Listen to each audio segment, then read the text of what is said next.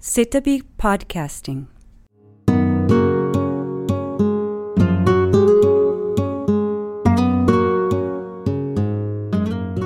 皆さんこんにちは。おなじみのセタビポッドキャスティングです。今回は展覧会12の旅、感性と経験のイギリス美術に関連して、栃木県立美術館特別研究員の杉村博也さんにお越しいただきました。今日は杉村さんに展覧会のコンセプトやご自身の体験談などをお話ししていただこうと思います。それでは杉村さん、よろしくお願いします。よろしくお願いします。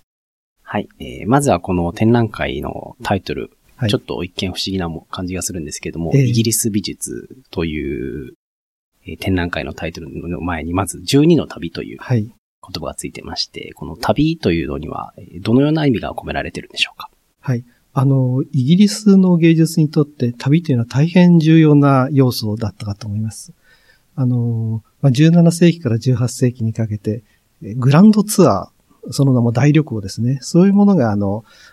貴族の指定や大富豪の指定の間で大変流行しまして、これはあの大変なあの、規模の、まあ一種の修学旅行のようなものなんですけれども、あの、最終目的地をローマとして、えー古典古代の文化を学んだり、あるいは当時の宮廷の社交術を学んだりして、若者がこう成人になっていくというような、そういう体験をする大旅行があったんですね。で、その旅行の中で、えーイギリスの若者たちが多くの新しい芸術、あるいは古典古代の芸術をに触れて、そしてそのイギリスにも豊かな芸術を花開かせようというような、あー機運が盛り上がった。これがあの、イギリス芸術の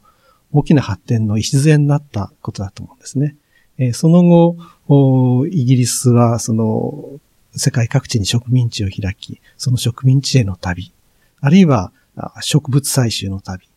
あるいは、あの、新しいその文文化、文化文明を求めての旅と、いろいろなあの旅を繰り返して、その中であの、美術にも大きな影響を与えてきた、そういう重要なモメントだったかと思います。で今回の展覧会では、その12の旅っていうのは12組の芸術家の様々な旅を取り上げて、それからあの、イギリス美術の多様な側面を見ていただこうという展覧会ですね。あのー今回の展覧会はその12組の作家がえー選ばれているわけなんですけども、この12組というのはど選考過程というかどのようにして選ばれたんでしょうか？あの、私たち学芸員が展覧会を企画する場合には、いくつかの条件が、こう、与えられる時がありますね。今回の展覧会では大きく2つの条件があったかと思います。一つは、あまあ、2008年が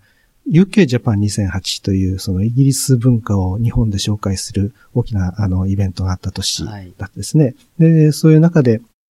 日本とイギリスの文化交流に寄与するようなそういう内容の展覧会をしようということ。それからもう一つ、あの、今回展覧会を開催する、えー栃木県立美術館、静岡県立美術館、富山県立近代美術館、そして世田谷美術館という、この開催する4つの美術館の所蔵品を中心にして展覧会を企画すると。そういう、まあ、命題と言いましょうかね。2つのあの条件があって、その中で展覧会を企画していたわけです。なるほど。ですから、あの、選ばれた12組の作家っていうのも、基本的には、あの、まあ、所蔵品展と申しましょうかね。各館の所蔵品を出し合うということでしたので、えーそういう条件があったんですが、そこから、おのずから、その、この日本の公立美術館が、どういうイギリス美術に関心を抱いてきたか、ということが見えてくる。そういうこともあったかと思います。あの、イギリス美術というと、日本では、あの、まだ馴染みの少ない部分もあるかと思うんですけれども、えっ、と、例えば、あの、世田谷美術館の話になってしまって恐縮なんですけども、えーセントアイブスとの関わりを紹介した展覧会ですとか、はいあと、イギリス美術は今とか、あるいは、ジャパンとイギリスとか、はいえーそういうふうに展覧会にして取り上げてみると、日本とイギリスが、えー美術の分野においてもすごく、あの、関連性があるということがありますよね。えーそれで、その、えー今回も、その趣旨というのは似たようなものかと思うんですけれども、はい。えー杉村さんご自身が、はいえっ、と、イギリス美術を、まあ、面白い対象だなと思って見るようになったきっかけというのはどういうことがありますか？あの、1982年にあの大きなイギリス現代美術の展覧会が起きたんで、ああったんですね。で、まあ、この展覧会で、あの、今日のイギリス美術という、その展覧会で大きな刺激を受けたということもありますけれども、まあ、それ以前から、あの、ターナーやコンスタブルといった風景画の歴史には興味を抱いておりましたけれども、そうした中で特にですね、1984年にデイビッド・ナッシュの個展があの栃木県立美術館で開催されたんですね。で、その、その時私は美術史の学生だったんですけれども、あの、初めてその栃木県というところに行きまして、えー、そのナッシュの展覧会を見まして、非常に大きな感銘を受けましたね。なるほど。えー、あの、美術というのはこんなに、あの、素晴らしいことができるんだというう感銘を受けて、あの、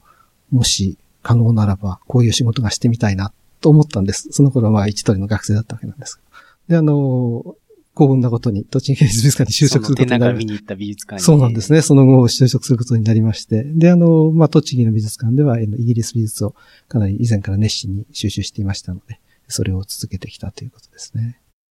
それ以降、あの、杉村さんご自身もイギリス美術に関連する展覧会は多く開催されているんですけども、はい、その今までの経験の中で、はい、えー、こう、イギリス美術の、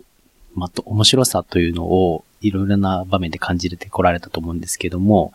えー、今回も準備してて、えー、どういうのを手中準備してどういうことを感じられましたか？そうですね。あの、まあ、誰もが言うことなんですけれども、イギリス美術というのは、あの、イズムに縛られないと言いましょうかね。非常にインデペンデントな作家たちが多いという、これがあの大きな魅力だと思いますね。あの、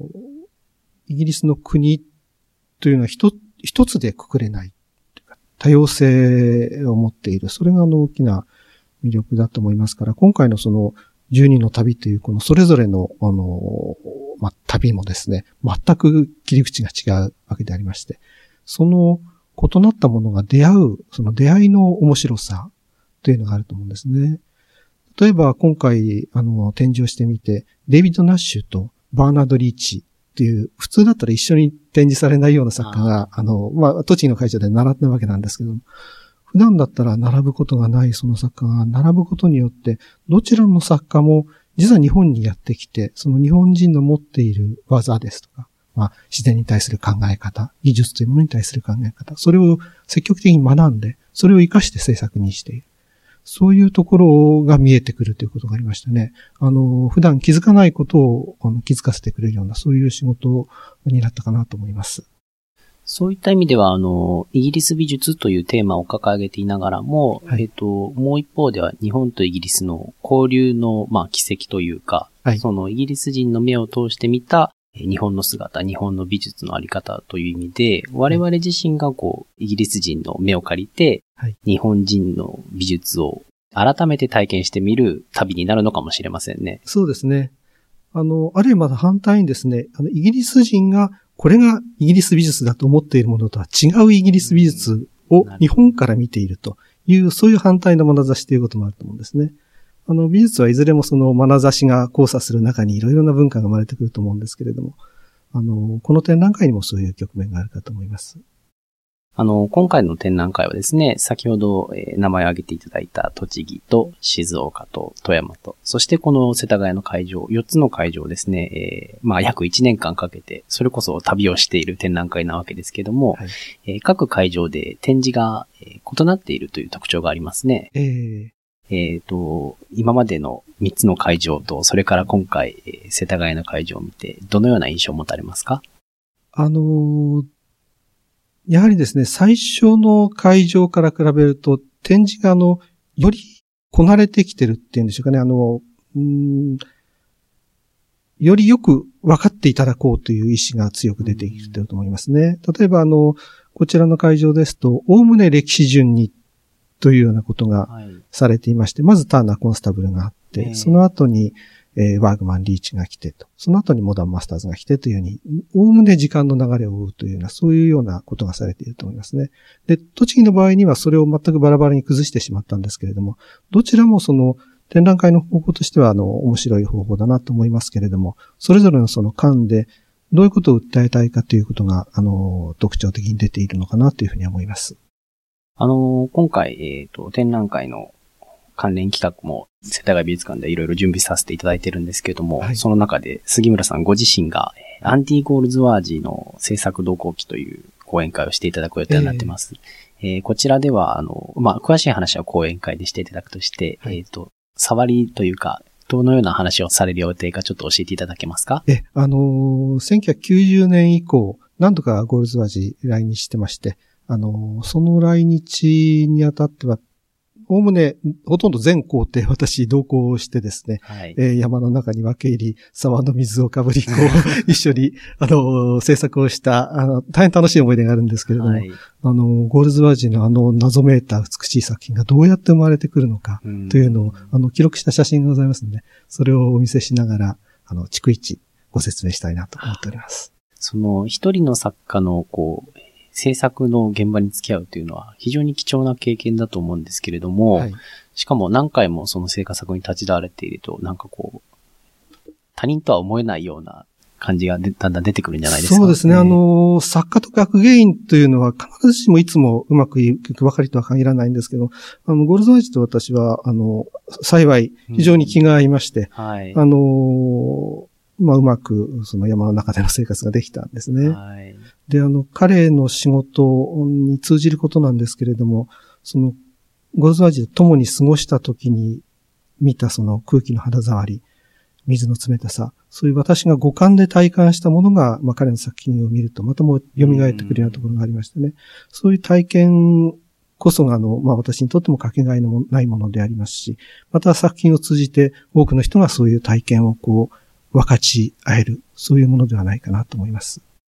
はい。えっ、と、今日はどうもありがとうございました。ありがとうございました。えー12の旅、感性と経験のイギリス美術は、2009年1月10日から3月1日まで世田谷美術館で開催中です。えー先ほども申し上げたように、えー杉村さんの講演会、それから他の方の、え2回の講演会、その他関連企画も多数催わされる予定ですので、えー皆さんぜひ世田谷美術館まで足を運んでいただければと思います。それでは杉村さん、今日はどうもありがとうございました。こちらこそありがとうございました。